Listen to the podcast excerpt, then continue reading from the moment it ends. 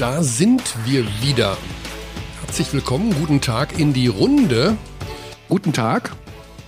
Xandi ist auch da. Ich bin da und ähm, ja, das ist eine etwas schwierige Geschichte jetzt. Also wir fangen jetzt einfach mal an. Xandi, unterbrich mich oder fang du an, ich weiß es auch nicht. Ähm, wir haben einige Wochen ja pausiert, kein Wunder, weil es gibt ja kein Basketball. Und muss ja nicht immer alles so, also wenn keine Saison ist. Es ist zwar viel passiert, aber wir haben uns gedacht, wir fangen wieder an, wenn die Saison beginnt oder wenn irgendetwas Nennenswertes passiert. Es sind viele nennenswerte Sachen passiert. Allerdings wurde das Leben von Xandi und mir so ein bisschen, ich sag mal so, ähm, ich weiß nicht, ob du ein besseres Adjektiv findest, äh, Xandi. Ähm, ja. Auf den Kopf gestellt? Auf den Kopf gestellt, ja. Ähm, Vielleicht zum Hintergrund ganz kurz zur Erklärung, weil nicht alle wissen, worüber wir jetzt vielleicht gleich reden und wie sich das alles innerlich zusammenfügt. Alles, was bei Magenta Sport produziert wird, auch da bitte ich um Korrektur, Xandi, weil du das viel besser weißt als ich, äh, entsteht durch die Produktionsfirma Thinkspool. Diese ja, im weitesten Firma, Sinne, ja. Mhm. Ja, im weitesten ja, Sinne, genau. Ja. Mhm. Und äh, der Chef der Firma Thinkspool, Ali Schmidt-Fleckenstein, ist vor fünf Wochen verstorben, plötzlich und unerwartet, wie man da. Sechs Wochen, ja. Sechs Wochen sind es, genau. Mhm. Und ähm, das heute ist jetzt vor sechs Wochen. Heute vor sechs Wochen, genau. Mhm. Ja, die Sache ist die, dass er natürlich nicht nur, im Übrigen auch der Initiator dieses Podcasts ist. Das waren vor sechs Jahren, glaube ich, seine ersten Worte zu uns. Ihr müsst einen Podcast machen. Also er ist sozusagen der Urabdi gewesen. Mhm. Sondern er war der Chef der Firma und er war ein sehr, sehr guter Freund von Xandi und von mir. Das kann man, glaube ja. ich, so sagen. Definitiv. Er war einer unserer besten Freunde und wir sind über diese Geschichte eigentlich nicht hinweg. Und das ist auch, glaube ich, nicht möglich, mal abgesehen davon, dass der ganz enge Kreis, also die Familie natürlich, äh, ja, alle sind schockiert und diese Geschichte ist deswegen auch so unglaublich tragisch, ähm, weil es sich einfach um eine herausragende Person gehandelt hat. Also man ist, ich will nicht sagen, dass man leichter darüber hinwegkommt, wenn man den nicht so mochte, aber ähm, das war wirklich ein sehr, sehr, sehr wertvoller Mensch in jeder Hinsicht als Arbeitgeber, als Freund, als Mensch an sich, als Persönlichkeit. Und ähm, das hat eine solche Lücke gerissen. Äh, da geht's Xandi, denke ich mal, genauso wie mir, vielleicht sogar noch mehr, weil Xandi an dem Tag, an dem er gestorben ist, also unmittelbar das alles mitbekommen hat, ähm, die Lücke ist nicht zu schließen, Sani. Sagen wir es so, wie es ist. Sagen wir so, wie es ist, ja. Es ist ähm, mega traurig und belastend immer noch, klarerweise. Es waren jetzt einfach ganz andere Themen in den letzten Wochen im Fokus. Ich habe also auch einen wirklich sehr guten Freund verloren, wie du schon gesagt hast. Wir haben uns unfassbar viel ausgetauscht. Da war ein Mentor und Förderer für mich, ähm, hat mich sehr lange begleitet, hat mich aus, aus, aus Österreich mitgenommen quasi. Was schon mal eine herausragende Leistung ist. ich will jetzt äh, nicht zu weit ausholen, aber wir haben sehr, sehr eng, sehr lange Jahre zusammengearbeitet. Und so wie du gesagt hast, also er war ja auch wahrscheinlich der größte Fan dieses Podcasts. Absolut. Wir haben uns so viel ausgetauscht. Wir hatten eine, also ich denke da so gern dran zurück an, an unsere WhatsApp-Gruppe. Was da passiert ist, also das ist so, und ich meine, er war immer noch unser Chef, aber das war einfach ein sehr, der freundschaftliche Austausch ist viel zu kurz gegriffen. Das war einfach, ähm, man hatte eine Ebene mit ihm, und das ging sehr, sehr vielen Menschen so. Das muss man an der Stelle auch sagen. Also das, die Resonanz war wirklich überwältigend und er hat so viele Leben geprägt und in dieser Medienlandschaft ähm, ist das schon sehr ungewöhnlich, dass du wirklich, ja, also solche Persönlichkeiten hast. Also da war er einfach einmalig und es, es ist, ähm, ja, immer noch nicht in Worte zu fassen und das ist gerade ja, der Alltag, in dem wir uns befinden, genau. ja. Ja, jeder von äh, euch weiß ja sicherlich auch, wie schwer es ist, im Leben äh, Menschen zu finden, mit denen man einfach sehr gerne viel Zeit verbringt. Also Menschen, mhm. man denkt ja mal, wenn man jung ist, ja, man trifft viele Freunde im Leben, man trifft viele Leute, aber diejenigen, die wirklich zu einem passen und die wirklich wichtig sind, äh, das sind echt nur eine Handvoll. Also zumindestens empfinde ich das so. Und da gehörte er sicherlich zu. Ähm, ja, die Sache ist dann die.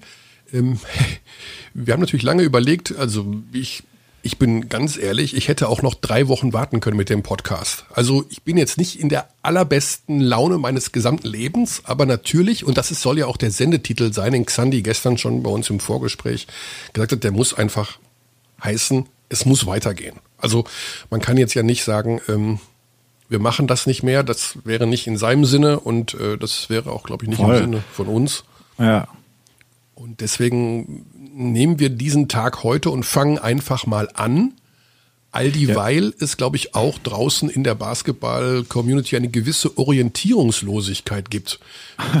die es auch bei mir gibt, übrigens, abgesehen ja. von dem ganzen privaten Ballehu, äh, ja. wie es denn überhaupt weitergeht mit diesem Sport in Deutschland und in Europa.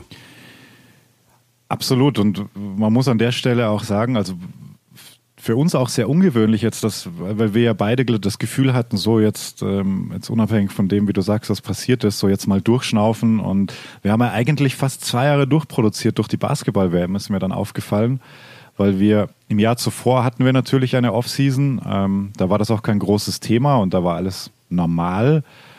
Und jetzt irgendwie durch diese, ja, dieses weirde 2020, ähm, ich kann mir dieses Jahr das kann mich so am Arsch lecken. Also, ja, das, das ist so 20, wenn das so immer an so einem Jahr festgemacht wird, denke ich immer, ja, das ist ja ein bisschen übertrieben. Aber das ist echt eine Nummer, also die ist mega weird.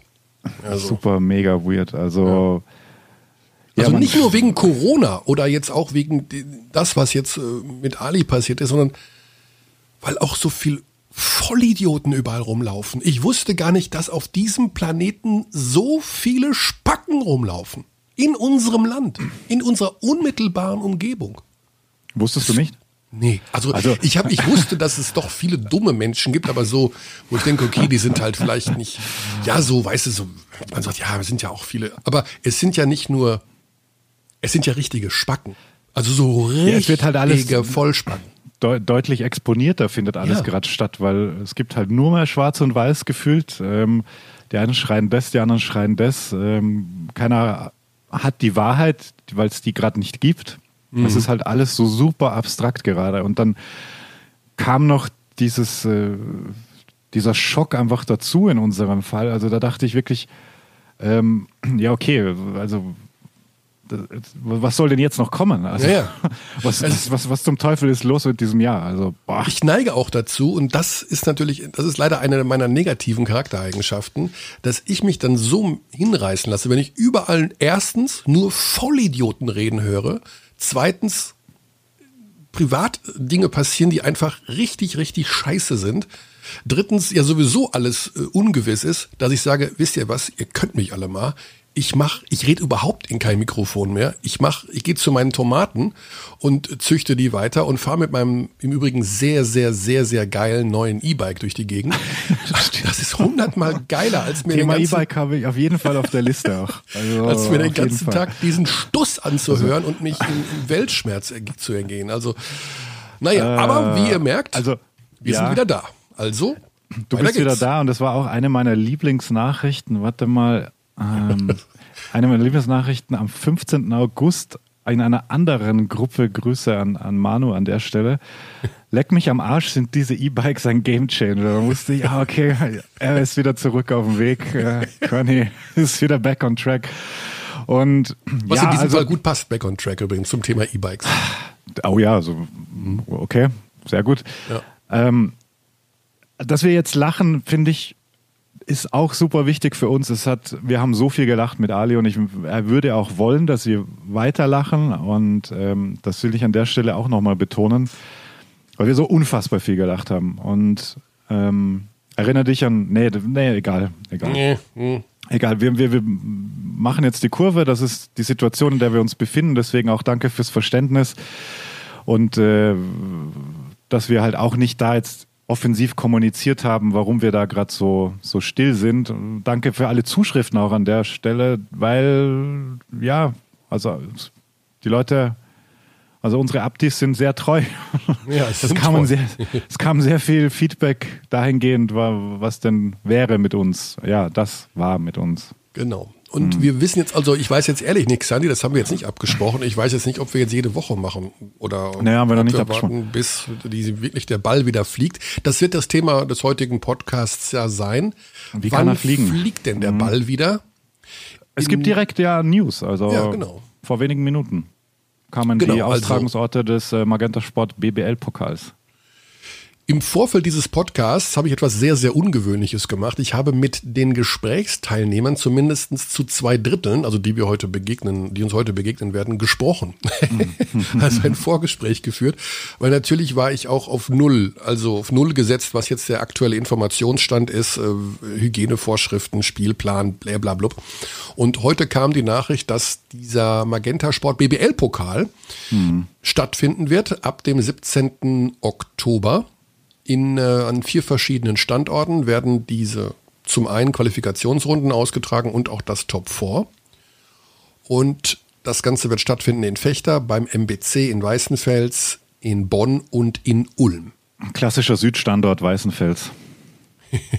ja, wir werden das gleich nochmal. Wir haben ja einen Vertreter der Liga gleich am Rohr. Fakt ist, also um direkt mal mit einem, ja, mit einer Geschichte anzufangen, die wirklich auch positiv ist.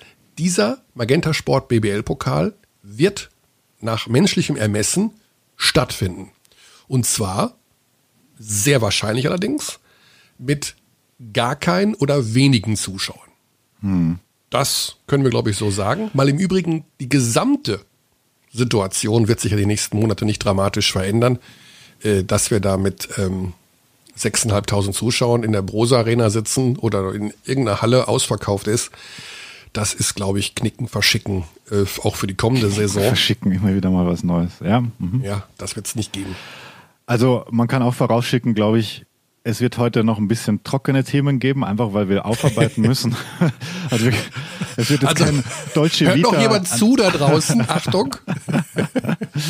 ähm, ja, nützt ja nichts. Das ist ja, die äh, Ficken 2020, pardon my French. Äh, wow. Language, please. Ja, passt du darauf. ja gut, wir sind im Agro-Modus angekommen.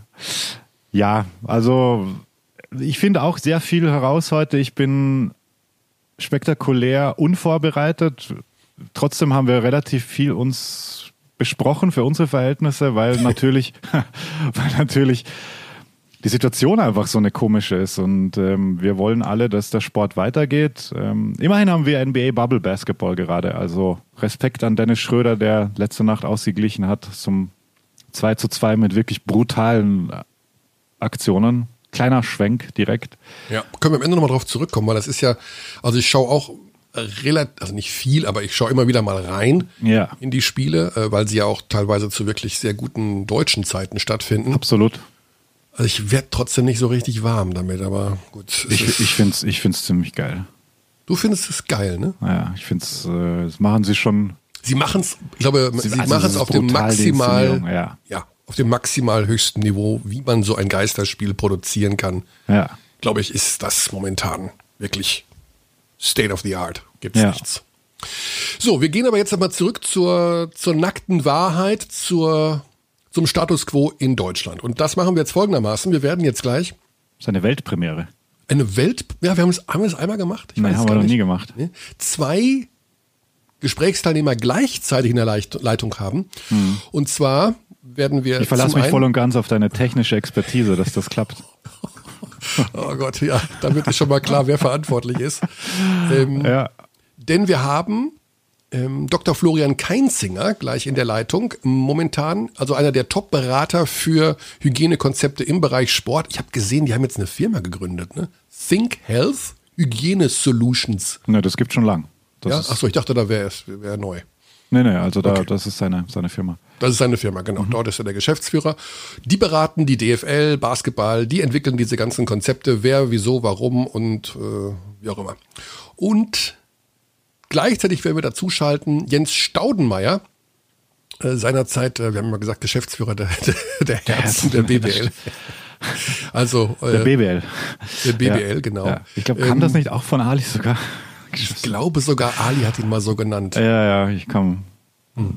Gut, also ja. jedenfalls Jens Staudenmeier wird uns gleich, wie gesagt, parallel zuschalten und äh, deswegen mache ich jetzt hier tatsächlich, was wir ganz selten machen, soll ich es wir es mit aufzeichnen, wie ich jetzt beide versuche zuzuschalten? Das könnte sehr, sehr albern werden. Du, es obliegt sowieso dir, ob du es drin lässt oder nicht. Äh, du bist ja heute für die Audio-Post zuständig. Ach du liebe Zeit. Okay, also ich fange mal an mit einem Keinzinger und hole ihn mal dazu. Oh, das wird spektakulär, wird, wird, das, wird das scheitern. Ich weiß es. Warum? Ich weiß es auch nicht, warum. Du kriegst es hin. also ich zeichne es erstmal mit auf. Zack. Ja, bestimmt. Klingt schon mal gut. Es ist wieder Punkt 13 Uhr. Florian Keinzinger, hallo. Hier ist der Herr Körner. Guten Tag, Herr Keinzinger. Guten Tag. Hallo, Herr Körner. Der Herr Dechert ist auch da. Ich werde jetzt tatsächlich auf den Vorschlag von euch eingehen und den Herrn Staudenmeier mit hinzuholen. Das müsste immer noch schneller gehen. Das ist immer so eine Sache. Oh nein, nicht Lukas Steiger. der ist unter Staudenmeier. Wäre auch mal interessant. Wo ist der? Ist der immer noch? Der postet immer so Fotos vom Meer. Ist der immer noch da irgendwie Teneriffa oder sowas? Zupdidup. Jan Stadenmeier, hallo. So, hier sind Körner und Dächern und auch der Herr Dr. Keinzinger. In Kürze, du musst noch matchen. Das ist ja die ganze Prominenz beisammen gibt es in diesem Jahr 2020 doch noch gute Nachrichten. Also wir haben euch den äh, Abdies gerade schon vorgestellt, da wart ihr nicht in der Leitung. Insofern äh, sparen wir nochmal diese Wahnsinnsaufzählung von euren äh, Titeln und äh, Prokura, die ihr alle in euch trägt. Fangen wir direkt an mit Florian Keinzinger. Florian, die Situation ist ja die, dass wir alle in Deutschland, also wir Otto Normal Bürger, Otto Normal Sportfans, gar nicht mehr so auf dem aktuellen Stand sind, weil naja, wir wissen gar nicht, wo was genau zugelassen ist, wie viele Menschen wo irgendwo rein dürfen. Es ist ja auch Länder unterschiedlich innerhalb der Bundesrepublik. Im Bereich Sport, könntest du uns da ein Update geben, wie in Zukunft, auch ruhig Fußball-Bundesliga, weil die ja so ein bisschen als die Vorreiter gelten, im Bereich Freiluft und Hallensport die kurz- bis mittelfristige Perspektive für die Hygienekonzepte aussehen könnten? Ähm, ja, so einfach ist es gar nicht, äh, den Überblick zu wahren. Vielleicht die Kurzfassung lautet, dass es sich über den Sommer wenig getan hat, was das Thema Zuschauer angeht. Ähm, das heißt, weitgehend sind äh, keine Zuschauer heute erlaubt bei Sportveranstaltungen, Indoor wie Outdoor. Wir haben ganz kleine Mengen, ähm, je nach Bundesland unterschiedlich, mal hier 100 oder äh, da 300 äh, Zuschauer. In Bayern sind es nach wie vor null. Ähm, also es gibt gibt auch noch die ganz strenge Variante. Ähm, und vor einigen, ich glaube zwei Wochen ist es her, haben sich die Gesundheitsminister dazu ja auch geäußert und gesagt, dass Zuschauer bis Ende ähm, Oktober aus ihrer Sicht äh, flächendeckend ausgeschlossen sind.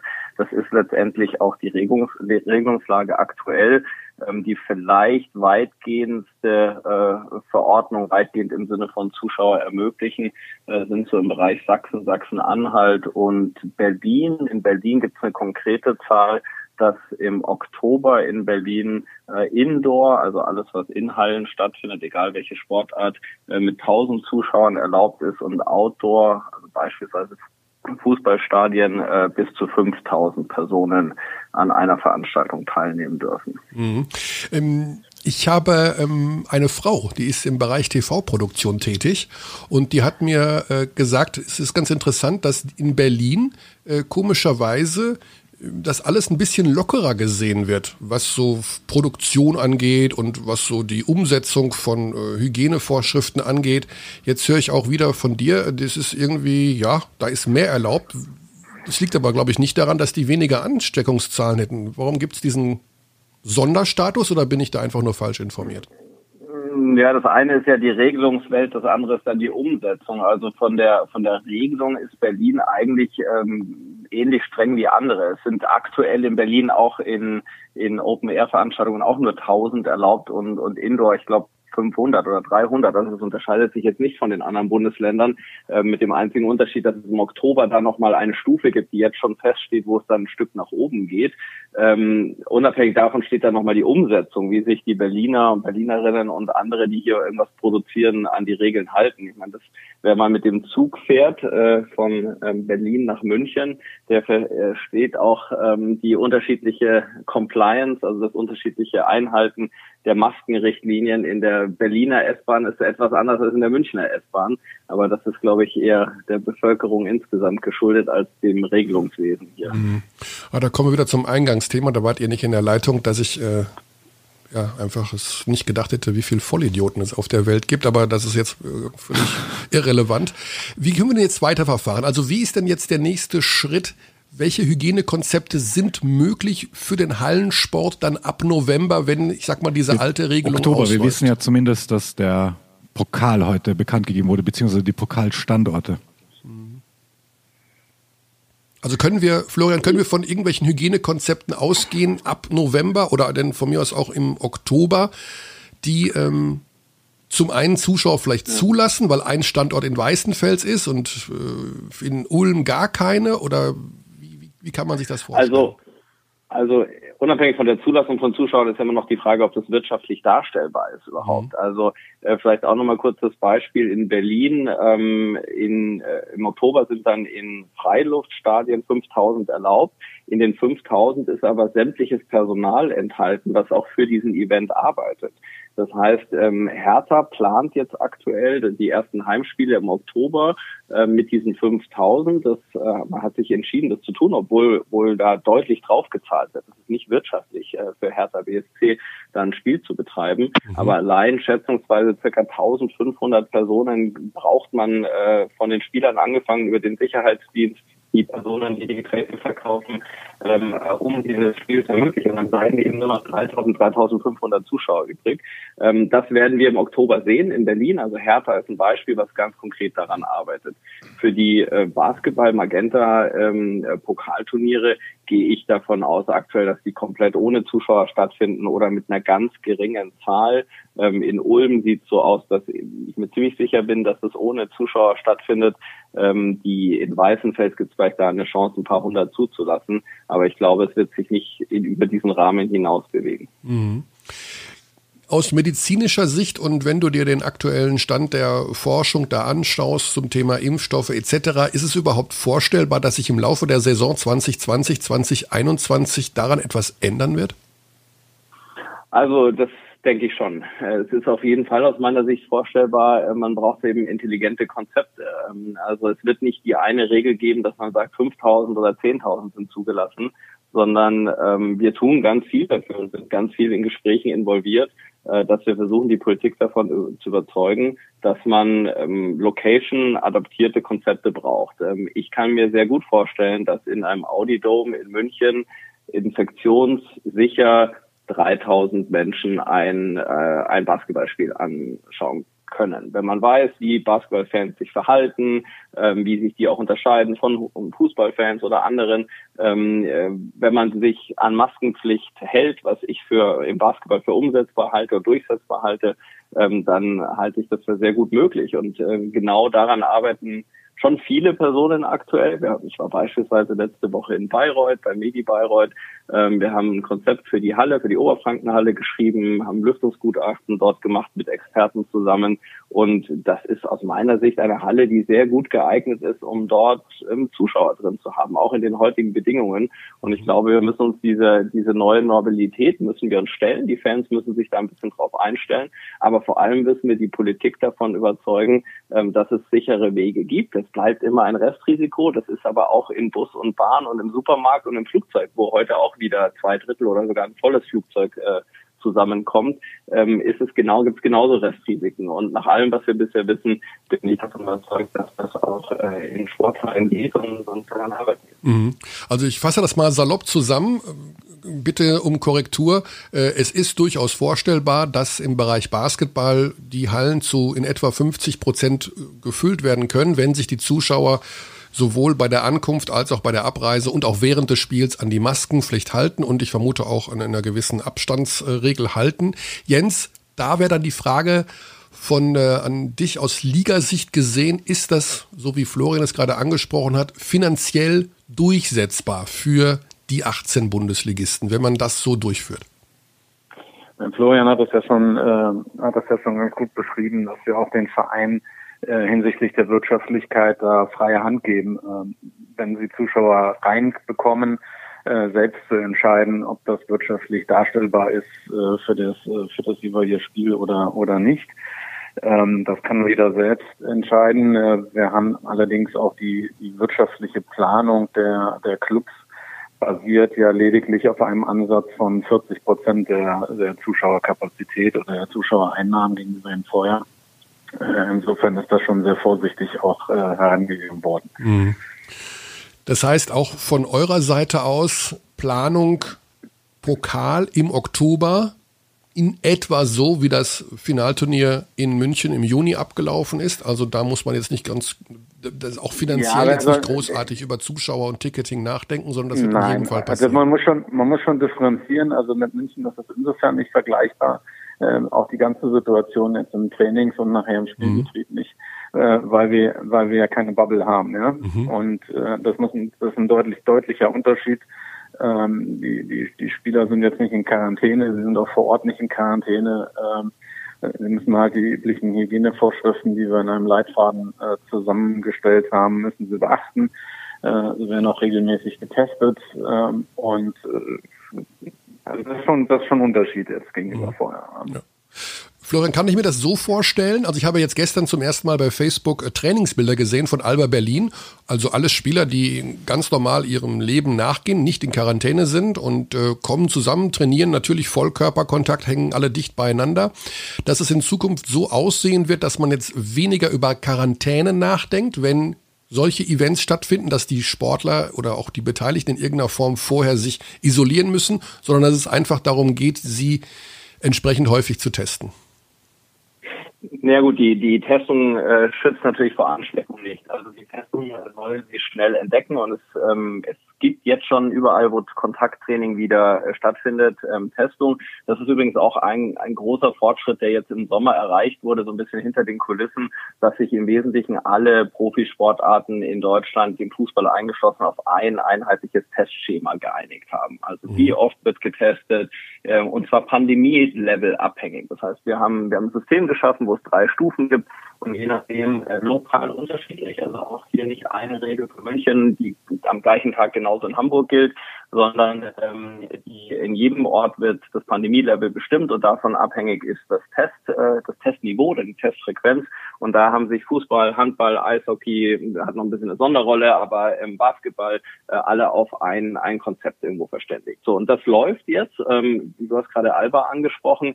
Ähm, bei Alba war es, ist zwar jetzt normales äh, Körperkontakttraining, aber der Einstieg in das Training war schon auch anders als sonst. Ähm, bevor die Testungen durchgeführt waren, gab es kein Kontakttraining, gab es nur Kleingruppen mhm. äh, und es wurden auch alle möglichen Leute aus der Halle verbannt. Also die Hygieneregeln sind schon auch anders. Es trainieren weniger Vereine, möglichst gar keine äh, Mannschaften, also möglichst gar keine andere Mannschaft in der in der Halle, wo die Profisportmannschaft äh, tätig ist.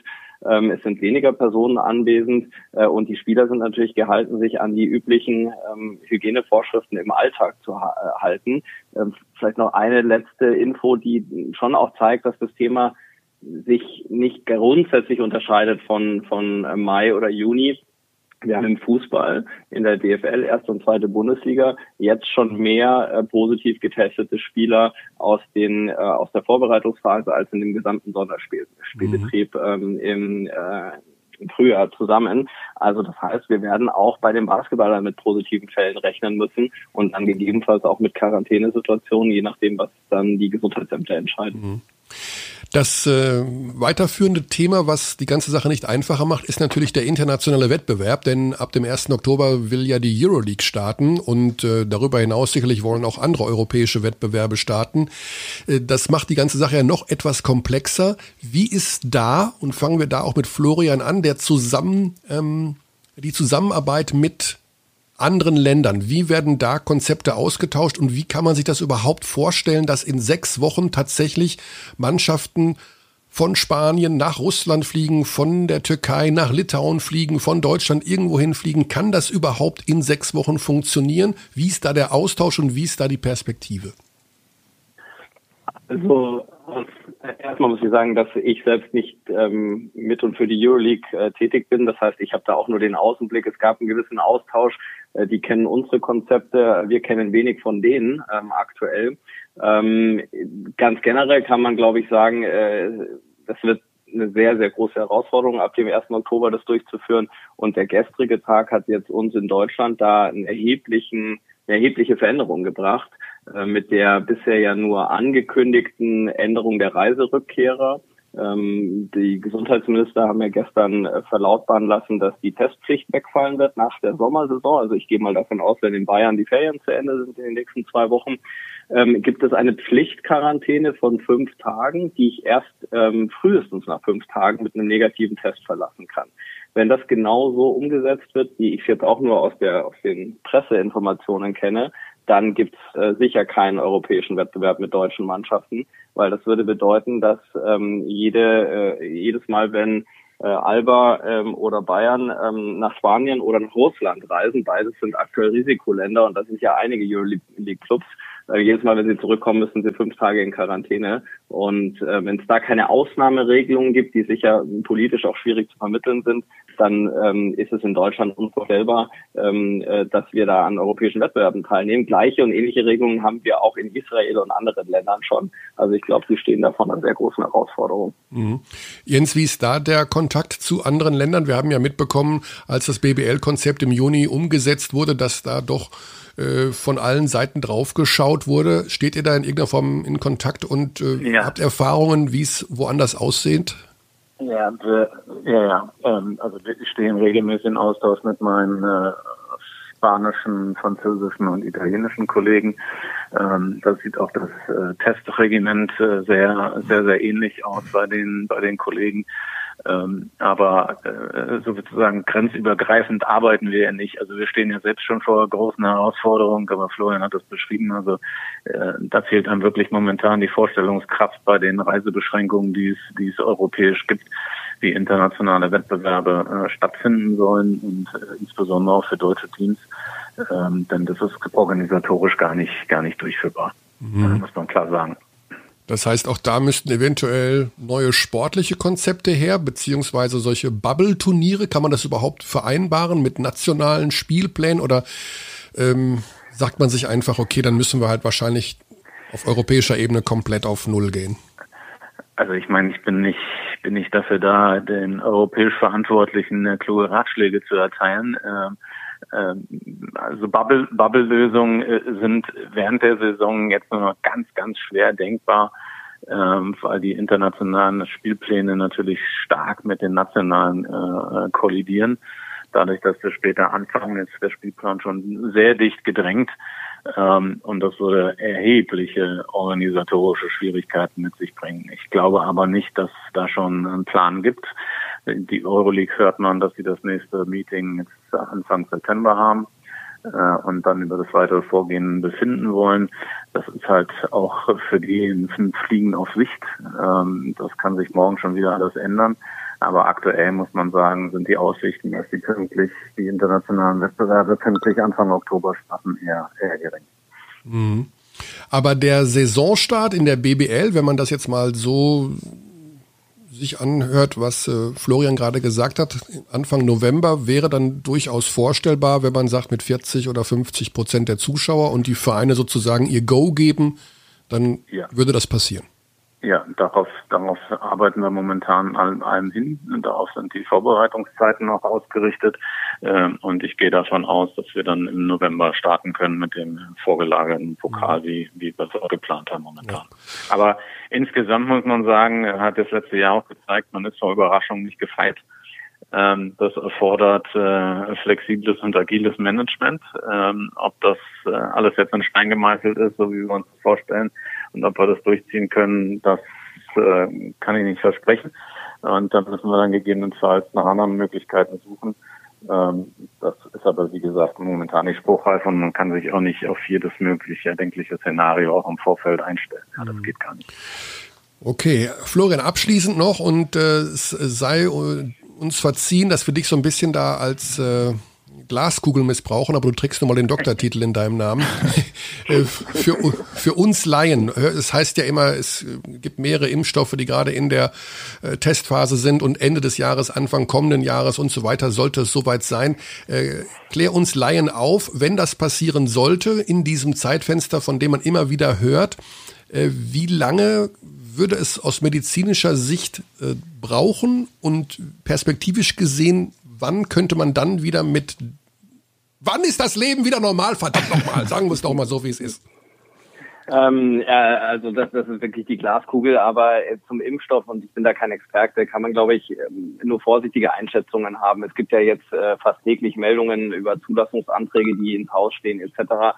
Ähm, also das wird mit dem Zulassungsverfahren zu tun haben, das werden, wird mit Studien zu tun haben, die noch laufen. Ähm, und vor allem, wenn es dann wirklich einen Impfstoff gibt, hat, sind aus meiner Sicht folgende Fragen noch, noch ähm, gar nicht beantwortet. Zum einen äh, werden wir, es gibt technisch ganz verschiedene Impfstoffe, die in Entwicklung sind. Einige da, äh, davon, das sind die relativ neuen, modernen mRNA-Wirkstoffe, können ähm, sehr schnell in großen Mengen produziert werden. Das ist der große Vorteil. Auf der anderen Seite hat man mit diesen Wirkstoffen gar keine Erfahrung bisher.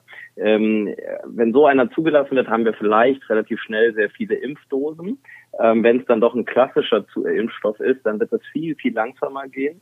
Und dann werden wir natürlich erstmal schauen müssen, wie die Verteilung der Impfstoffdosen auf der Welt ist und in den Nationen dann natürlich, wenn jetzt wir bestimmte Mengen in Deutschland haben, wen wir als erstes impfen. Und das wird sicher nicht das Publikum von Basketball-Bundesliga-Veranstaltungen, ähm, äh, das durchschnittliche Publikum davon sein, sondern es wird sich natürlich erstmal auf Risikogruppen äh, konzentrieren, chronisch kranke Personen, Personen, die im Gesundheitswesen arbeiten etc. pp. Ähm, und dann gibt es noch eine große Frage, die heute, die aus meiner Sicht immer ein bisschen vergessen wird bei dem Thema Impfstoff. Wir wissen alle nicht, ähm, wenn wir einen zugelassenen Impfstoff haben, ob der wirklich bei 100 Prozent der Menschen funktioniert. Es kann gut sein, dass wir Impfstoffe finden, die zwar wirken, aber vielleicht nur bei 30, 40 oder 60 Prozent der Bevölkerung wirken, was gut ist, was ein Fortschritt wäre, aber was unser Thema noch nicht zurück zum Normalleben äh, bringt. Und von dem her wäre ich da vorsichtig optimistisch, dass sich nächstes Jahr was tut. Ich glaube nicht, dass wir im Sommer nächsten Jahres alle durchgeimpft sind und äh, mit dem Thema ähm, Corona nicht mehr zu tun haben. Eieiei, okay, gut. Aber wäre ja auch zu schön gewesen, wenn du uns jetzt hier ein Datum genannt hättest, wo alles wieder grün ist und wir alle uns wieder an den Nein, Händen fassen. Aber, aber, aber wir lernen ja, dass wir irgendwo alle jetzt auch anders mit dem Thema umgehen, als es noch im April, März äh, war. Und ich glaube, das ist das, was, was ich überall wahrnehme, in all den Themen, die wir machen und in jeder von uns in seinem Alltag. Und ich würde mich viel mehr darauf konzentrieren, wie wir eine neue Normalität in der Situation schaffen, als mhm. auf diesen Big Bang zu warten mit dem ja. Impfstoff. Äh, und deswegen arbeiten wir auch dafür, dass wir 30 bis 60 Prozent äh, Zuschauer wieder in Hallen reinkriegen, weil das aus meiner Sicht das viel besser planbare Vorgehen ist, als jetzt auf eine Karte zu setzen, ähm, die vielleicht so gar nicht kommt. Und äh, das wird bleiben. Es werden neue Themen kommen in den nächsten Jahren. Äh, von dem her sollten wir eher lernen, damit umzugehen, als auf die Wunderheilung äh, zu warten. Mhm. Ja, da ja. bin ich vielleicht etwas zu romantisiert. Neue Normalität ist immer so. Ich weiß auch nicht, das mhm. klingt so drastisch. Vielleicht können wir uns einigen auf temporäre Normalität. Vielleicht. Ja, das, das, klingt, das klingt freundlicher und positiver. Ja, ja absolut. Ja, aber und danach kommt Covid-20 und dann ist Covid-2, genau. Na, dann machen wir den Teufel nicht an die Wand. Nee, nee. Ne? nee, nee, nee, nee. Das Glas ist halb voll, Körny, du weißt das, du weißt das. genau. Alles klar. Genau. Ich äh, sage danke, Jens Staudenmeier, Florian Keinzinger, für eure Zeit hier bei uns bei Abteilung Basketball. Ähm, ja, lasst es euch gut gehen, bleibt gesund und wir ja, hoffen auf alles. Live-Basketball bald wieder, ja. Genau. Ja, genau. Jo, macht's gut. Gute Zeit. Bis dann. Ja, ciao, bis bald. Tschüss. Jo, ja, was nehmen wir denn mit aus der ganzen Geschichte? Die neue Normalität. Neue Normalität, ja. Ja, ich hasse diesen Ausdruck. Also ist auch ein starkes Wort jetzt, weil normal kann das nicht sein. Ähm, das ist natürlich immer Definitionssache, ja. Ja, aber andererseits ist es ja so, wenn du dir die, die Deppen anschaust, ne, die also sich nicht mehr in die Gesellschaft einfügen wollen, die nicht mehr dazu beitragen wollen, dass es diesen Virus gibt oder die viele, viele Dinge anzweifeln, äh, die müssen ja auch in irgendeiner Form wieder Sollen, müssen die ob zurück ins Boot geholt werden oder soll man ja, sagen, klar. 5% also, sind eh lost? ähm, ja, lost wirst du immer welche haben, aber das ist natürlich schon der humanistische Ansatz zu sagen, ist ja egal, wie du tickst und wie du drauf bist. Äh, ist ja egal, ob ich dir zustimme oder nicht. Ähm, natürlich muss auch denen geholfen werden. Ähm. Echt? Also mal ganz im Ernst, ich habe heute Morgen ein Video gesehen. von so einem Reichsbürger. Ja, ja das ist immer. Ich sag mal, also ich sag mal ganz ehrlich, dem Typ ist de facto die, nicht zu helfen. Nee, nee, das Und ich glaube, es gibt auch nicht therapierbare Menschen auf dieser Welt. Ich glaube halt, die gab es ja schon immer, nur sie haben jetzt halt ihre Kanäle und werden sichtbar. Und es wird natürlich immer über die berichtet auch, die eben so anecken und so radikal sind, weil das natürlich auch, also das, boah, das würde jetzt extrem weit führen, weil da sind wir schon bei einer medienpolitischen Diskussion fast, ähm, weil denen eine Bühne zu geben natürlich für deutlich mehr Klicks sorgt als für keine Ahnung, wenn man jetzt dich interviewt und dich fragt, wie stehst du zur äh, äh, BRD GmbH und du sagst was und dann ist der Artikel aber zu Ende nach einem Satz so, weil du ähm, weil du ja eigentlich nur sagen würdest. Ich lehne sie einfach nur ab. Und dann wäre das Interview beendet. Ähm, weißt du, wie ich meine? Ja, ja. Und, und so, so, die, die, die Trottel holen sich halt ihre Bühne, ähm, sind präsenter, schreien lauter. Ähm, Xavier Naidu auf Telegram hat 80.000 Follower und äh, ratet den, seinen Followern, die Handys auszuschalten und in Alufolie zu wickeln, wenn sie nach Berlin fahren. Die kampieren also, ja gerade vom Bundestag, Körnig. Weißt du das? Ja, die Kompi ja. Vor allem, ich verstehe mal nicht, also ich weiß auch nicht genau, wer alle über Telegram gehen, mhm. wie machen die das dann, wenn die Handys in Alufolie sind? Wie treffen die sich dann? Das weiß ich auch nicht. Das, also ich, ich schon lange aufgegeben, das alles zu verstehen und ähm, natürlich gibt es Unsicherheiten und die äußern sich, aber ach ja, also die, die, die am lautesten schreien, schrei, am lautesten schreien, so, so rum, ähm, die sind halt auch oft die, die am wenigsten Recht haben. Siehe auch USA, wo wir auch jetzt einen tollen mhm. Wahlkampf anstehen haben, wo auch sehr viel geschrien werden wow. wird. Ja. Also es ist wirklich crazy. 2020 ist wirklich crazy. Jetzt hast du auch noch die US-Wahl, also wow, da geht's ab. Ja, das ist Wahnsinn. Mhm. Andererseits, ähm, ich lese gerade ein Buch über die amerikanische Geschichte. Ja. ja. Übrigens ganz, ganz, ganz, ganz heiß zu empfehlen. Die Dame heißt Jill Lepore. Mhm. Ähm, dieses Buch ist äh, absolutes äh, Must für Menschen, die Geschichte mögen. Mhm. Und wenn man sich da anschaut, was da so im 17. Jahrhundert oder so, wie die alle miteinander umgegangen sind, also das war auch nicht toll. Ne? Also, also irgendwo gibt es eine Art Entwicklung bei der Mehrheit der Menschen, aber diejenigen, die zurückbleiben und die halt komplett momentan da neben der Spur sind, das macht halt dann trotzdem auch wieder ein bisschen Sorge. Ne? Also das, ich würde mal sagen, gesamt gesehen ist die Welt besser als vor 300 Jahren oder Aha. vor 500 Jahren oder vor 1000 Jahren. Also so vom moralischen her gesehen, da, da gab es eine Zeit, da hat, da hat niemand in irgendeiner Form Federlesens gemacht und einfach seinen Nachbarn zerhackt. Also mal ganz simpel für, für nichts, weil er nicht an, weil er das Kreuz in die falsche Himmelsrichtung gehoben hat, weil er, weiß ich nicht, falschen Umhang anhatte. Ich habe keine Ahnung. Also das ist vielleicht doch früher, besser ja, geworden. Früher, aber stell dir vor, es hätte noch Social Media gegeben dazu. So, ey, ich habe gerade meinen Nachbarn umgehackt mit der Heugabel. Schau, cool. Und 24 Likes. So ein Boom Boomerang draus gemacht. oh, oh Gott. Social Media im Mittelalter. Das ist ein großer Sport. Das, äh, das wäre in der Tat interessant. Ja. ja. Kennst du die Serie hoffe, Norseman? Northman. Northman mit S. Ach so, mhm. nee. Das ist eine norwegische Serie. Ähm, schau dir die an. Da geht so ein bisschen in die Richtung, wie als wenn es Social Media zu Wikingerzeiten gegeben hätte. So ganz, ganz ein bisschen so. Die, ja, das ist wieder mal das Faszinosum Xandi Dächernd und sein Zeitmanagement. Der Kerl, der nur arbeitet, aber dann immer wieder auch Zeit findet, Serien sich zu abzulenken, ja. Oder ja, genau, Binge-Watchen muss dann schon sein.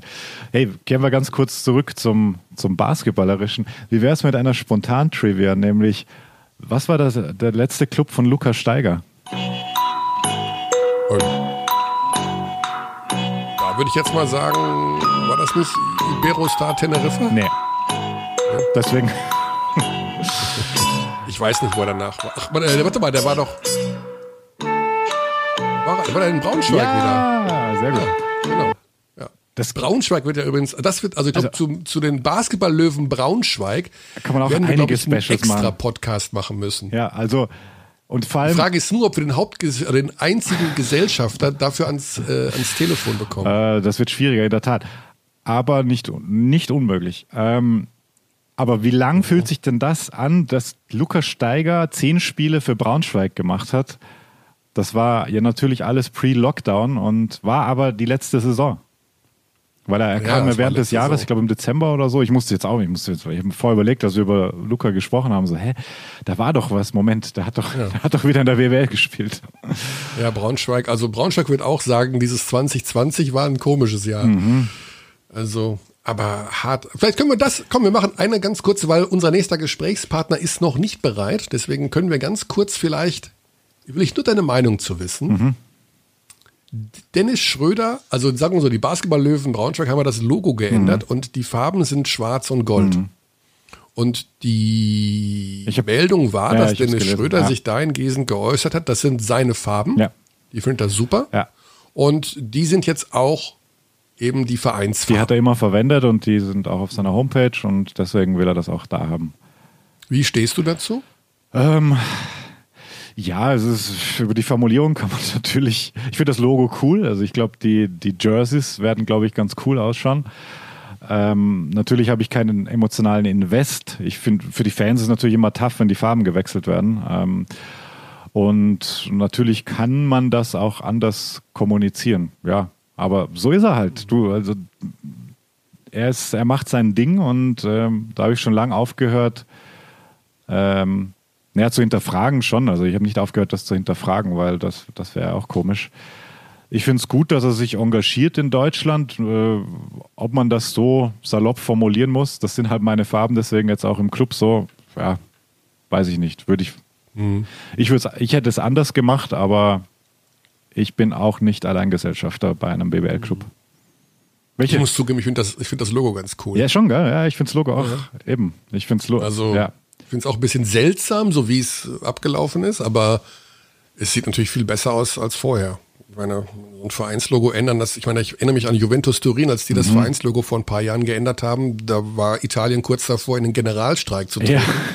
Äh, das hat für die Fans immer halt eine besondere Bedeutung, aber ich glaube, die äh, die Braunschweiger haben in den letzten Jahren ja häufiger mal irgendwas gewechselt, so Trikotfarben oder. Voll, sie waren ja auch, wie war denn das New Yorker Phantoms Braunschweig-Logo eigentlich?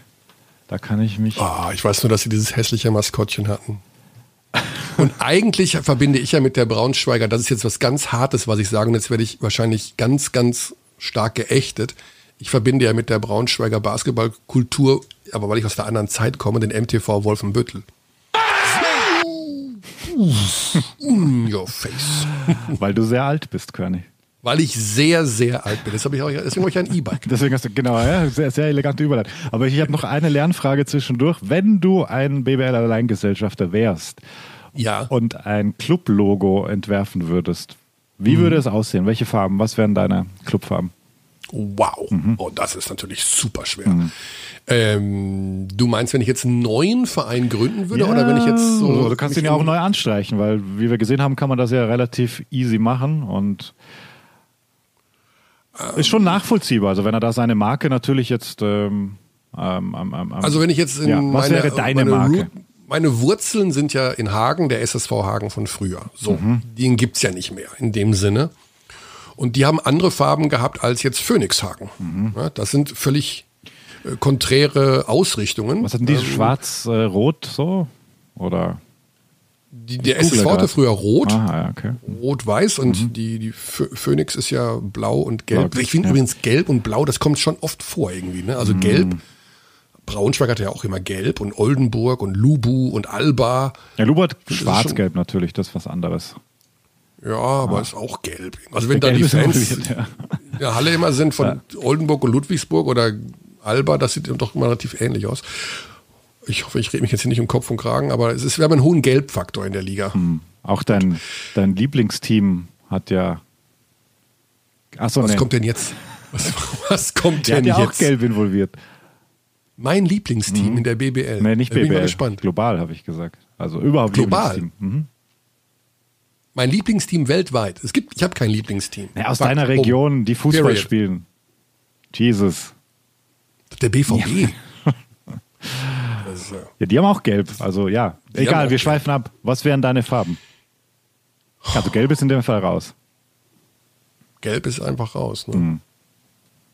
Also ich mag Petrol als mhm. Farbe. Okay. Also sagen wir so, meine Frau sagt mir immer, zieh mehr Petrol an. Petrol steht dir gut.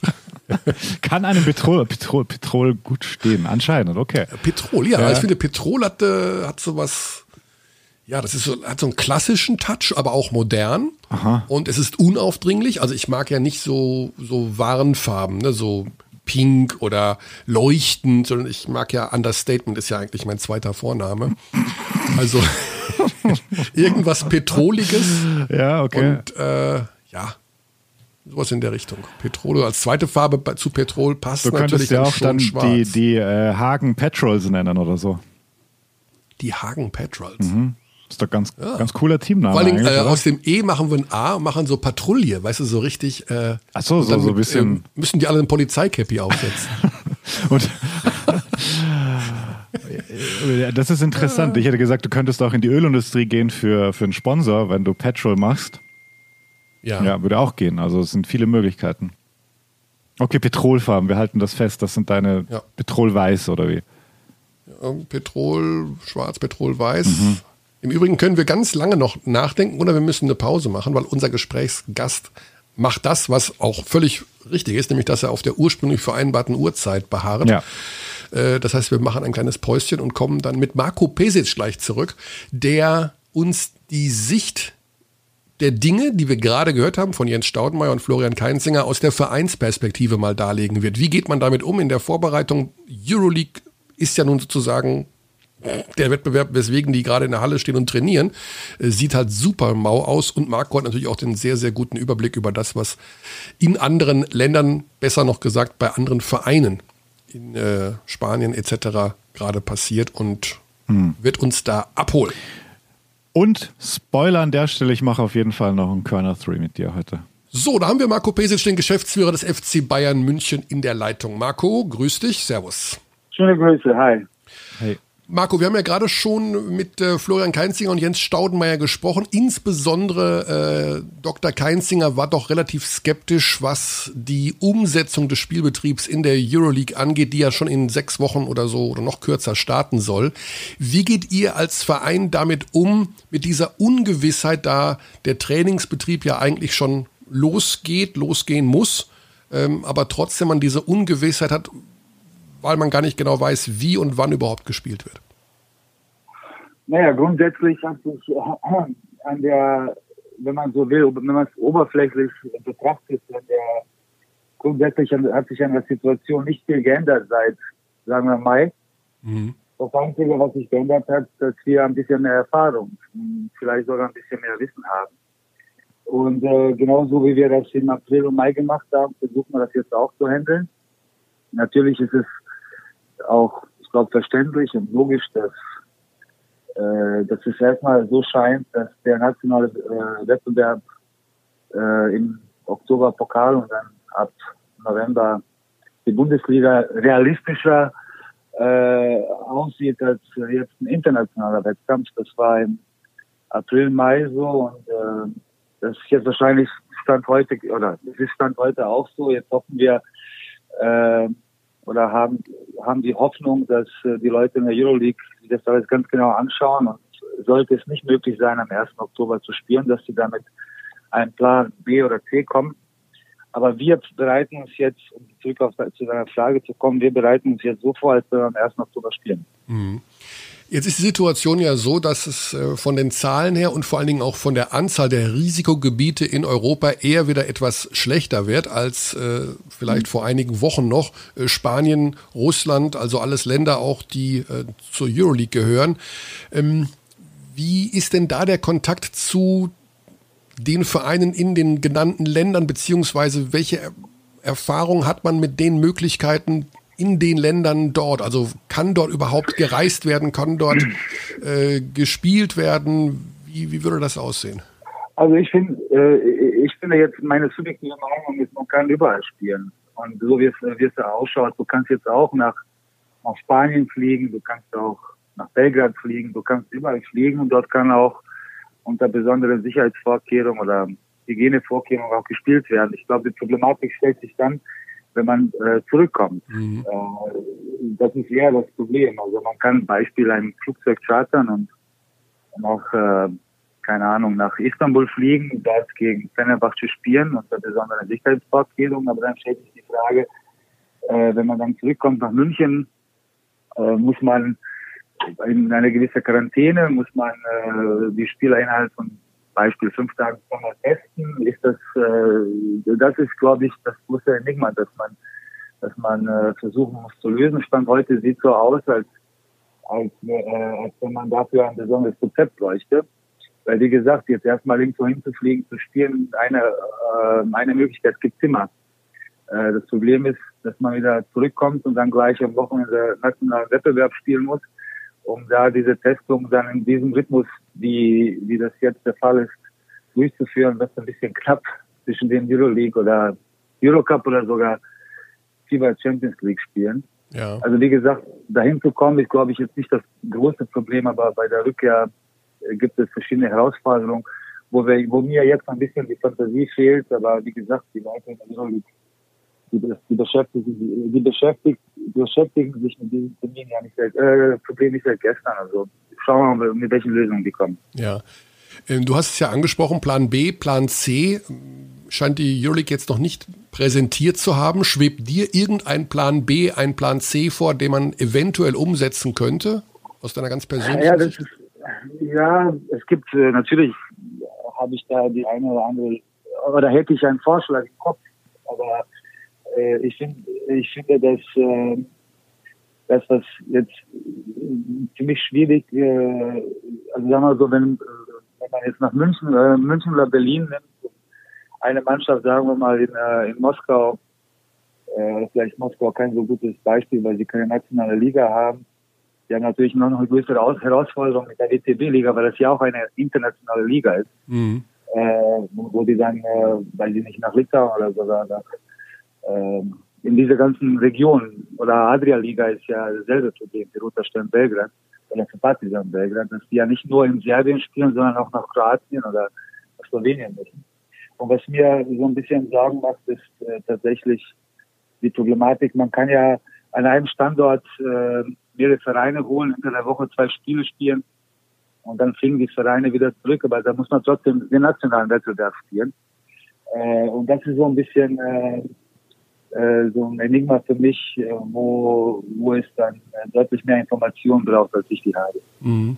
Das heißt also ganz klar, dass in irgendeiner Form die Spielplan-Problematik im Vordergrund steht, wenn man einen Plan B, einen Plan C entwickeln will, weil ja die heimischen Ligen sozusagen da naja, man stellt, ja, stehen. Sagen wir so, man, stellt, man, stellt sich ja man, man, stellt sich jetzt einfach mal vor, wenn wir laut, laut denken, man, man, äh, man nimmt vier Standorte in Europa, sagen wir mal äh, Valencia, München, äh, Berlin und Kaunas und äh, spielt dort, äh, sammelt dort jeweils vier oder äh, fünf Mannschaften ein, spielt innerhalb äh, von, äh, weiß nicht, von Dienstag bis Donnerstag äh, zwei Spiele untereinander. Aber da muss man wieder, äh, da müssen diese Mannschaften dann wieder nach äh, Beispiel nach, nach, nach Athen oder nach Istanbul zurückfliegen und dort ihre äh, nationalen Meisterschaft zu spielen. Und wie es da mit der Testung ist, wenn sie dann in, in das Land kommen, das ist natürlich, äh, da, da brauche ich noch mehr Informationen. Ich weiß, dass die Euroleague äh, äh, wöchentlich diese Information aktualisiert und irgendwann, wahrscheinlich spätestens zum 15. Dezember, müssen sie eine Richtung oder werden sie eine Richtung vorgeben, äh, wie die Situation ist. Mhm. Ja, wie schwierig ist es dann jetzt der Mannschaft zu vermitteln, dass man doch äh, mit dem Trainingsprogramm beginnen soll? Also wie, wie groß ist die Motivation einfach anzufangen? Also auch für nicht nur für die Spieler, sondern für Trainer, fürs Umfeld mit dieser Ungewissheit zu sagen, wir trainieren jetzt am 26. August und vielleicht spielen wir erst am 2. November? Naja, wir werden sicherlich, also so wie ich das jetzt sehe, sehe ich jetzt keinen Grund, dass wir nicht den äh, Pokalwettbewerb spielen können. Das ist ja Mitte, Mitte Oktober. Ja. Und äh, äh, bei uns, wir schließen ja langsam diese ganzen Tests ab, weil äh, wir haben uns entschieden, dass die äh, unsere Spieler, die aus, äh, aus äh, USA oder zum Beispiel Lucic, der in Belgrad war, innerhalb von sieben Tagen dreimal getestet werden, bevor sie ins Mannschaftstraining ein, äh, ankommt. Das heißt, da hat man schon sozusagen eine Woche in Anführungsstrichen verloren, damit man ganz sicher geht, dass die wirklich alle im, im Teamtraining mhm. sein müssen. Jetzt langsam fängt man an, aber äh, wenn man jetzt am 1. Äh, äh, am, am 1. Oktober nicht spielen kann, was ich nicht hoffe, dann äh, stehen wir ja sicherlich Mitte Oktober mit dem Pokalwettbewerb, aber Ja. das geht schon. Ja. Das schon. Marco, alles klar. Vielen Dank für die Infos. Also wir hören, das Gerne. gibt eine gewisse Verunsicherung. Logischerweise, wie soll es auch anders sein, äh, bei den Vereinen selber, insbesondere bei der internationalen Ausrichtung. Ähm, die Skepsis bleibt, wie das alles funktionieren soll. Xandi hat noch eine Frage, wie ich das gerade richtig deuten Ja. kann. Ja, lass uns doch abschließend noch über Basketball sprechen, der gerade stattfindet. Marco, siehst du ein bisschen NBA-Bubble? Und wenn ja, Luca hast du gesehen? Ganz kurzer Take Ja. zu Luca aktuell von dir, würde mich interessieren. Ich, ich, ich, schaue, ich schaue so viel, wie ich kann. Äh, also das, was er macht, ist ja. Ich frage mich ja, wie kann jemand 40 plus, 10 plus, 10 plus Assists machen in einem Playoff-Spiel und zwar gegen die Clippers? Also was der Mit macht, ist 21. mit 21. Ich habe immer gesagt, Dražen Petrovic ist der Größte für mich, aber Luca kommt langsam in diese Sphären. Das äh, schei- äh, scheint mir so, und dann auf einem Fuß, ne, und total unrealistisch. Ja, stimmt. Ja. Aber, aber Hut ab, echt Hut ab, auch, auch nochmal auf Maxi, der macht auch äh, ganz toll und wir sind ja alle sowieso äh, Dallas-Fans. Absolut. Die, ja. die, die erste Runde verstehen. Und ein Euroleague-Produkt ist er ja auch, muss man an der Stelle auch sagen, ist auch schön.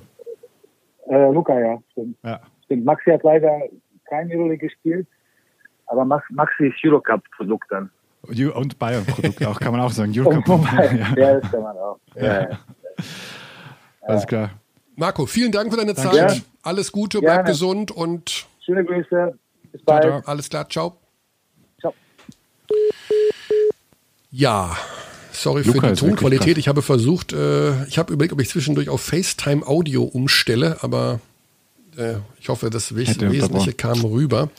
Ähm, Hast du ein bisschen Challenge in der, in der Audio-Post dann? ja, ich habe, was ich aber bei Audiobearbeitung gelernt habe, ist, wenn es richtig schlecht ist, da kannst du an den Reglern kurbeln, wie du willst, da passiert. Aber da machst du es eher noch schlechter manchmal. Ja, das stimmt, das stimmt. Den berühmten Alles korrigieren Knopf gibt es so nicht. Das ist wahr. Ja, Ja. Xandi, wie gehen wir denn mit den ganzen Informationen jetzt um? Ja, also interessant, dass Marco da eine Alternative vorschlägt mit so Turnierartig oder mit, mit Gruppen. Also, ich glaube auch, dass es Gruppen. nur, es gibt nur die Variante, dass du den Spielmodus, Mhm. den musst du irgendwie an, anpassen. anpassen. Das heißt, du brauchst, sag mal, vier Gruppen A dreieinhalb Mannschaften, weiß ich nicht, oder drei Gruppen Ja. A6 oder irgendwie ja, sowas. Ja, Und ähm, dann musst du, du musst Bubble spielen Mhm. in, an vier Standorten mit diesen, oder an drei Standorten mit diesen Sechsergruppen. Und die dürfen nur, die können nur einmal gegeneinander spielen, so wie im Grunde wie beim Finalturnier im Juni. Das heißt, du nimmst die Nationalmannschaftsfenster, die es ja angeblich immer noch geben soll. Die musst du einfach platt machen immer noch als geben, Euroleague. ja, ja. Spielst Gut, machen sie ja sowieso traditionell gerne. Genau, machen sie eh Also, platt. das setzen sie eh parallel an. Genau. Und äh, das heißt, du spielst dort äh, dieses Turnier mit sechs Mannschaften, also jeder Also mehrere einmal Turniere ja eigentlich. Genau. Ähm, so Gruppenphasen. Gruppenphasen. Wie, wie früher nur, ähm, dass halt die Gruppe auf einmal stattfindet, so ungefähr, phasenweise. Ja. Genau. Und du ähm, wirst, ich weiß nicht, wie viele Gruppenphasen du da brauchst. Es sind viel weniger Spiele logischerweise als bei einer 18er Liga mit, äh, mit äh, 34 Spieltagen. Hm. Aber ich glaube, anders geht's nicht. Anders geht's wahrscheinlich nicht. Und da musst du ein Finalturnier machen. Ähm, siehe, keine Ahnung, spanischer Pokal oder so, über die ganze Woche mit, mit acht Playoff-Teams oder ein bisschen länger sogar. Siehe NBA, ich meine, die, die, die ziehen das jetzt bis Ende September. Also die spielen ja Best of Seven komplett alle Runden durch. Verwässern dadurch auch die Saison deutlich weniger irgendwie, ähm, weil, weil halt diese Playoffs dann doch den Charakter haben, dass du ja alle Runden komplett spielst, diese es- zumindest. Ja, aber so sehr hohe sportliche Wertigkeit in der NBA mit eigentlich das Ja. Maximale, was geht. Eigentlich schon, ja. Ja. Aber Ja. auch dort wird übrigens überlegt, in den Beginn der neuen Saison wieder zu verlegen. Ursprünglich 1. Dezember. Ja, ja. Das scheint schon vom Tisch zu sein. Ja, und was Äh, sie überlegen, was ich auch spannend finde, ähm, dass sie, sobald Serien durch sind, ähm, du hast ja zwei Sweeps jetzt zumindest, dass sie sofort mit den möglichen Semis beginnen dann. Mhm. Jetzt hast du aber wieder, dadurch, dass Dallas gewonnen hat und ähm, auch OKC, hast du auf jeden Fall zwei lange Serien. Aber sie haben auch da, das ist ja schon bemerkenswert, finde ich, bei der NBA, dass die halt auch während so, einer, so eines großen Turniers dann in der Lage sind zu reagieren und zu sagen, ja, okay, wir wollen eure Bubble-Zeit verringern, hören halt auf die Spieler. Die haben natürlich auch eine traditionell starke Spielergewerkschaft, die dann sagen, okay, lass es uns maximal kurz machen. Hast du natürlich sofort wieder die Diskussionen, die, die älteren Spieler wollen natürlich ihre Rest-Time, bla bla bla. Trotzdem finde ich es bemerkenswert, dass sie dann eben in der Lage sind zu sagen, ja, okay, wir, wir gehen auf das ein, was gewünscht wird. Und ähm, ja, vielleicht muss man da auch mal Richtung Spieler hören. Ich weiß auch nicht. Ähm, Euroleague Players Association gibt es ja mittlerweile. Keine Ahnung, was deren Standpunkt ist zur, zur aktuellen Situation.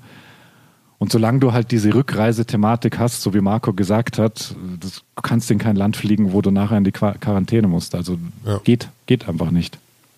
Ich verstehe gar nicht diese, wenn du direkt getestet wirst, wenn du reinkommst mhm. ins Land, damit deckst du nicht die letzten fünf Tage ab. Ne? Ist das ja, so Deswegen eine Fünf-Tage-Quarantäne. Mhm.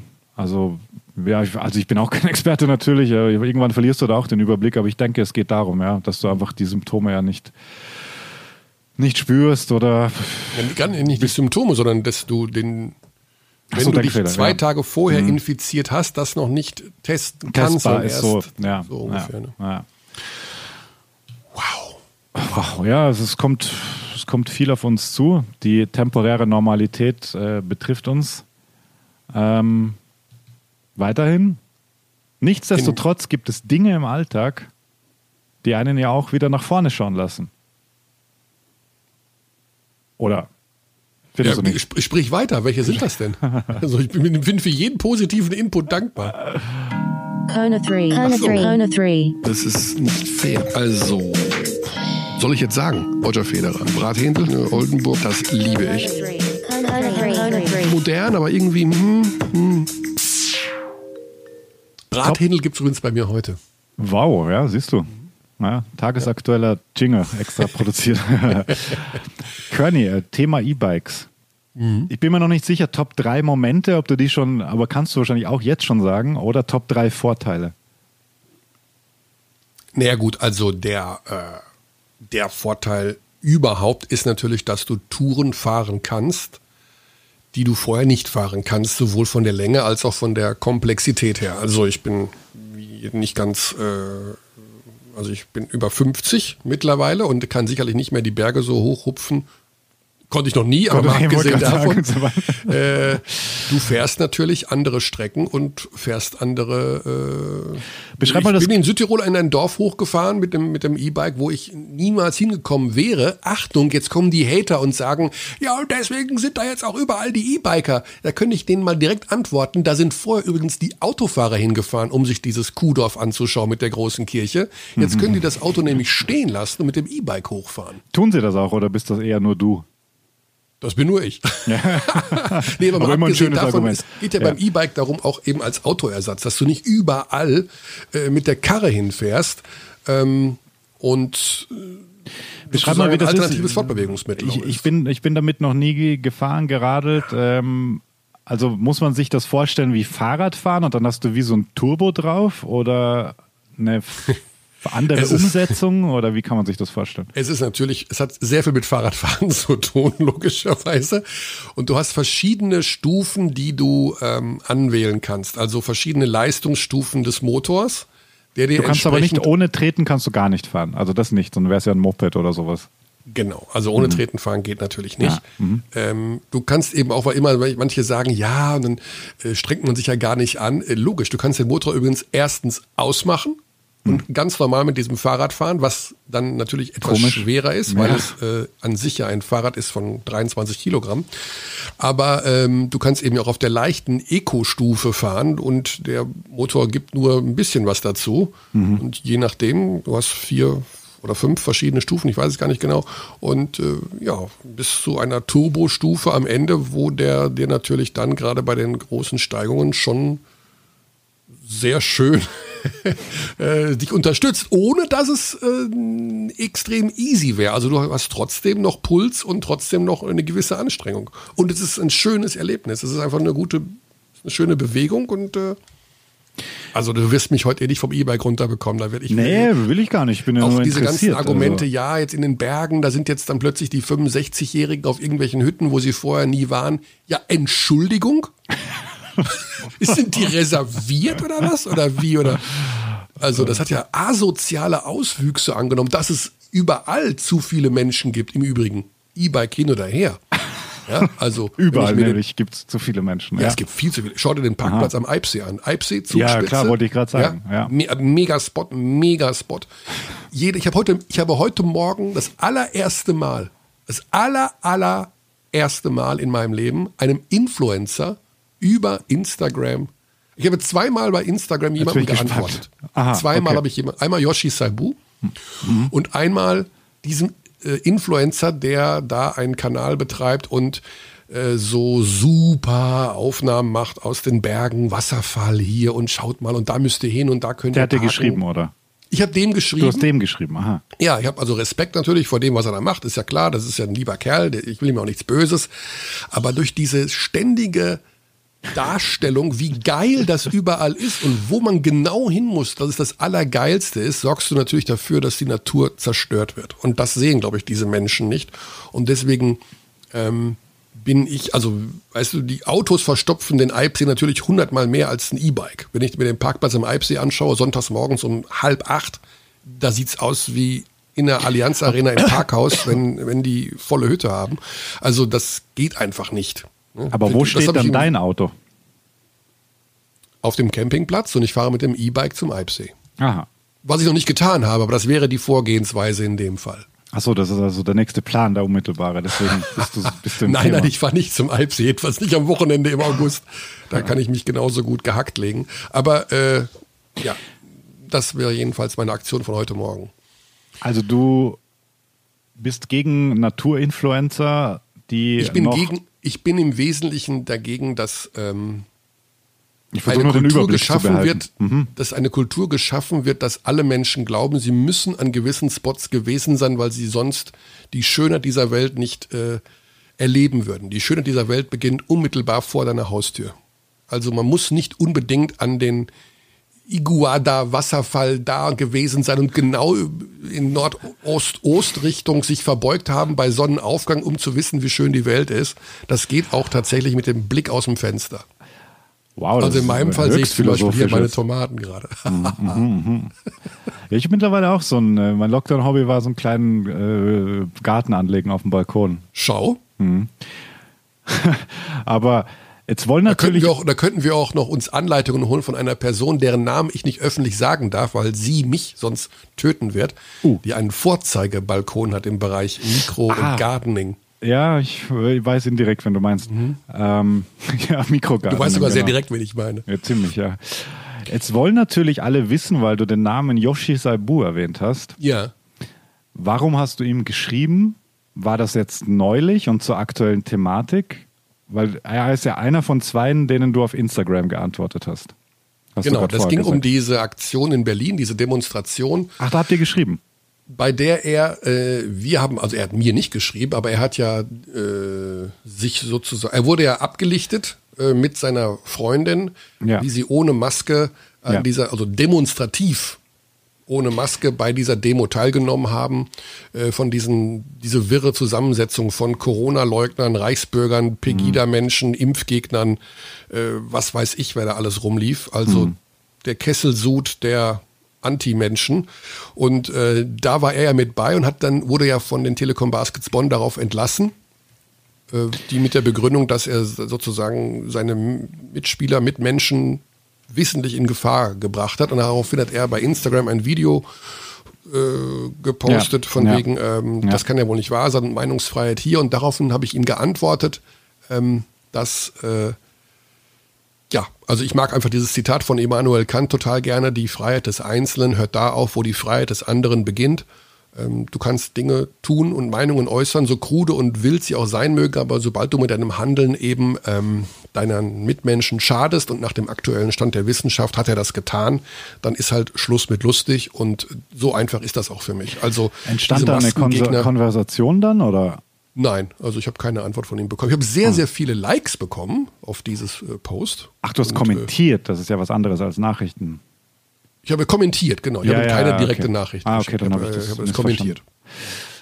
Ja, ähm, Genau, und äh, ich habe das eben getan, weil im Grunde auch, weil wir beide ja schon über ihn gesprochen haben und es uns ja auch ein wenig leid tut. Also wir kennen ihn ja eigentlich als lieben Kerl und ähm, super Basketballer. Schön, super Basketballer, schön. Ja. Also wir haben ja, ich habe immer, ich habe seinen Aufstieg von Gießen damals habe ich voll abgefeiert, dass er von Gießen den nächsten Sprung gemacht hat. Ich habe mich total Mega gefreut Jahr über in einen, der sich, Berlin, ja. ja, dass er sich so Super reinhängt. zugänglicher Mensch, der ist ja, Ja. auch, ja, also Und schöne Grüße halt an der Stelle, ja. Ja, aber dass der natürlich dann so verwirrt ist, das tut mir halt ein bisschen weh und ich wollte ihm einfach nur in normalen Worten, ohne jetzt äh, zu pöbeln und ihn bloßzustellen, sagen, dass eben das, er lässt sich ja auch seine Verletzungen nach dem neuesten Stand der Wissenschaft bearbeiten. Er würde ja niemals, äh, wenn jetzt seine Achillessehne reißt, sagen, äh, ich wickel mir Alufolie drum und dann wird das schon wieder, sondern natürlich geht er zum besten Professor und zum besten Doktor, der nach dem neuesten Stand der Studien äh, seine Sehnen wieder zusammenflickt. Nur plötzlich wird bei einem Virus oder bei, an, bei solchen Dingen, wo die eben nicht dran glauben, äh, gesagt, dass es alles Humbug ist und dass da die Wissenschaft keine Rolle spielt. Auch das kann ich im Übrigen nicht nachvollziehen, sich das Ding so zurechtzulegen, wie man gerne möchte, aber hintenrum äh, über Jahre als Spitzensportler, da nehme ich auch seine Freundin Alexandra Wester mit ins Boot, äh, die besten Trainingsmethoden, die wissenschaftlich erprobtesten Geschichten, Höhentrainingslager hier, Blutkörperchen da, das ist ja auch alles aus Wissenschaft entstanden, äh, davon profitieren zu wollen und plötzlich zu sagen, ah, Corona, pff, interessiert uns nicht. Das kapiere ich auch nicht, kapiere ich von der Logik auch gar nicht. ja. Als ob die Wissenschaftler was davon hätten, dass es diesen Virus gibt. Also man kann natürlich sagen, äh, ich habe auch noch keinen Corona-Kranken gesehen. Ich, hab- ich kenne jemanden, der den Virus hat ohne Symptome. Ja, also, was weiß ich, der Präsident von Rasta Fechter hat es uns ja erzählt oder auch ein Mitarbeiter von uns hatte auch keine Symptome und hat, Ja. ist positiv getestet worden. Aber, weißt du, das hat ja kein, ist ja kein Grund für mich an dieser Gefährlichkeit äh, des Virus zu zweifeln, ob irgendwelche mittel- oder langfristige, ich weiß doch scheißegal, lass uns nicht über Corona reden. So, Thema durch, oder? Äh, Puff aus. Äh, ja, wir könnten noch sehr lange darüber diskutieren, auch was Meinungs, also die, das abschließend, was halt schwierig ist, finde ich, wenn du über freie Meinungsäußerung sprichst, dass die beschnitten wird, dass einerseits auf einem, also das einerseits immer wieder thematisierst, in diesen Gruppen wird das ja auch thematisiert, aber verbreitet wird es dann wirklich über die zugänglichste Meinungsäußerungsplattform überhaupt, nämlich sozialen Medien und das wird da Diese, Xandi, diese Menschen, Ja. die in, in Berlin rumlaufen und sagen Freiheit, Freiheit, Freiheit bei diesen Großdemonstrationen, die kapieren gar nicht, dass sie da sind und demonstrieren dürfen, weil es diese Ja. Freiheit gibt. weil es diese Freiheit Aber gibt, sie ja. missbrauchen sie. Ja. Sie Ja, dürfen wieder demonstrieren mitten in einer indirekt- Pandemie. Ja, dann geht es wieder um die, die, die Maskenpflicht und da, da, da. Es wird immer eins weiter aufgezäumt. Dann, ja, super schwierig, super schade. Und dann das Foto, das danach noch kam, dass da eh viel Abstand gehalten wurde. Ähm, ja, Quatsch äh, mega Quatsch, weil es natürlich nur, es ist ja nur ein Moment, den du da fotografierst. Aber egal. Es ist irgendwie schade. Es ist für Bonn wird super tough auch, glaube ich, weil da wird ja jetzt arbeitsgerichtlich das Ja, alles leider keine verfolgt Chance. werden. Null. Glaubst du? Also pff, 0,00 Prozent ja, hat er würde ich jetzt so nicht sagen. Ähm, also ich weiß es nicht, kenne mich zu wenig aus. Ähm, und ja, beschließen wir das hiermit, dass aktuell kein Spieler, der da Easy Credit BWL. Genau. Es gibt so viele tolle Nachrichten aus der Easy Credit BBL und wir, ich denke, ich rede da auch mit in deinem Sinne, Xandi, werden beim nächsten Mal natürlich auch über die spektakulären Neuzugänge slash Wechsel innerhalb der BBL reden, angefangen Ja, von dem großen Trainerthema in München bis hin zu, was Ja, machen denn da die Braunschweiger, wen hat sich Hamburg alles geholt? Kostja Mushidi ist back. Kostja Muschidi ist back, wow. Ja, da hat sich der, Der, was, der was Club da gedacht. passiert, wenn wir den mal hier zuschalten wieder, der war ja auch schon mal im Er war auch schon, Podcast. auch schon mal bei uns, ja, kurz darauf. Boah, also aber einmal muss ich es noch hier loswerden. Die aktuelle Situation It's simple, but it's schwierig. Genau. Das heißt, man verzeihe uns, wenn jetzt nicht nächsten Dienstag der neue Podcast entsteht. Ich kann euch sagen, der Xandi arbeitet wie ein Wahnsinniger. Ja, du auch. Wir Nee. alle. Ja, ich aber nicht so wie du oder wie ihr. Anders. Anders, ja. Anders. Das ist sehr. Anders, ja. Das, äh, So, das heißt, das war unsere erste Comeback-Ausgabe. Es muss weitergehen. Ah, okay. Oder nicht? Doch, natürlich, da spielt der Xandi zu. Ich hatte sie auch hier schon liegen. Du hattest ja auch liegen. Komm, warte.